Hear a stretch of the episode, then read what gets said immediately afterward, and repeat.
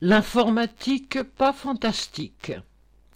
Pour expliquer la désorganisation des épreuves du bac, le ministère a évoqué la nouveauté de l'utilisation de l'outil informatique pour la correction. De fait, les copies sont maintenant scannées et adressées à un correcteur qui doit les corriger chez lui. Ce n'est pas du tout un progrès. De nombreuses copies mal scannées sont illisibles. Outre le fait que le travail de correction sur écran est plus pénible, les correcteurs sont seuls chez eux face à leur ordinateur.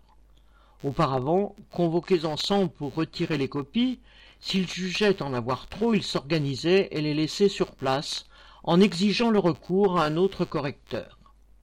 Une correctrice de philo a ainsi corrigé cent six copies en dix jours.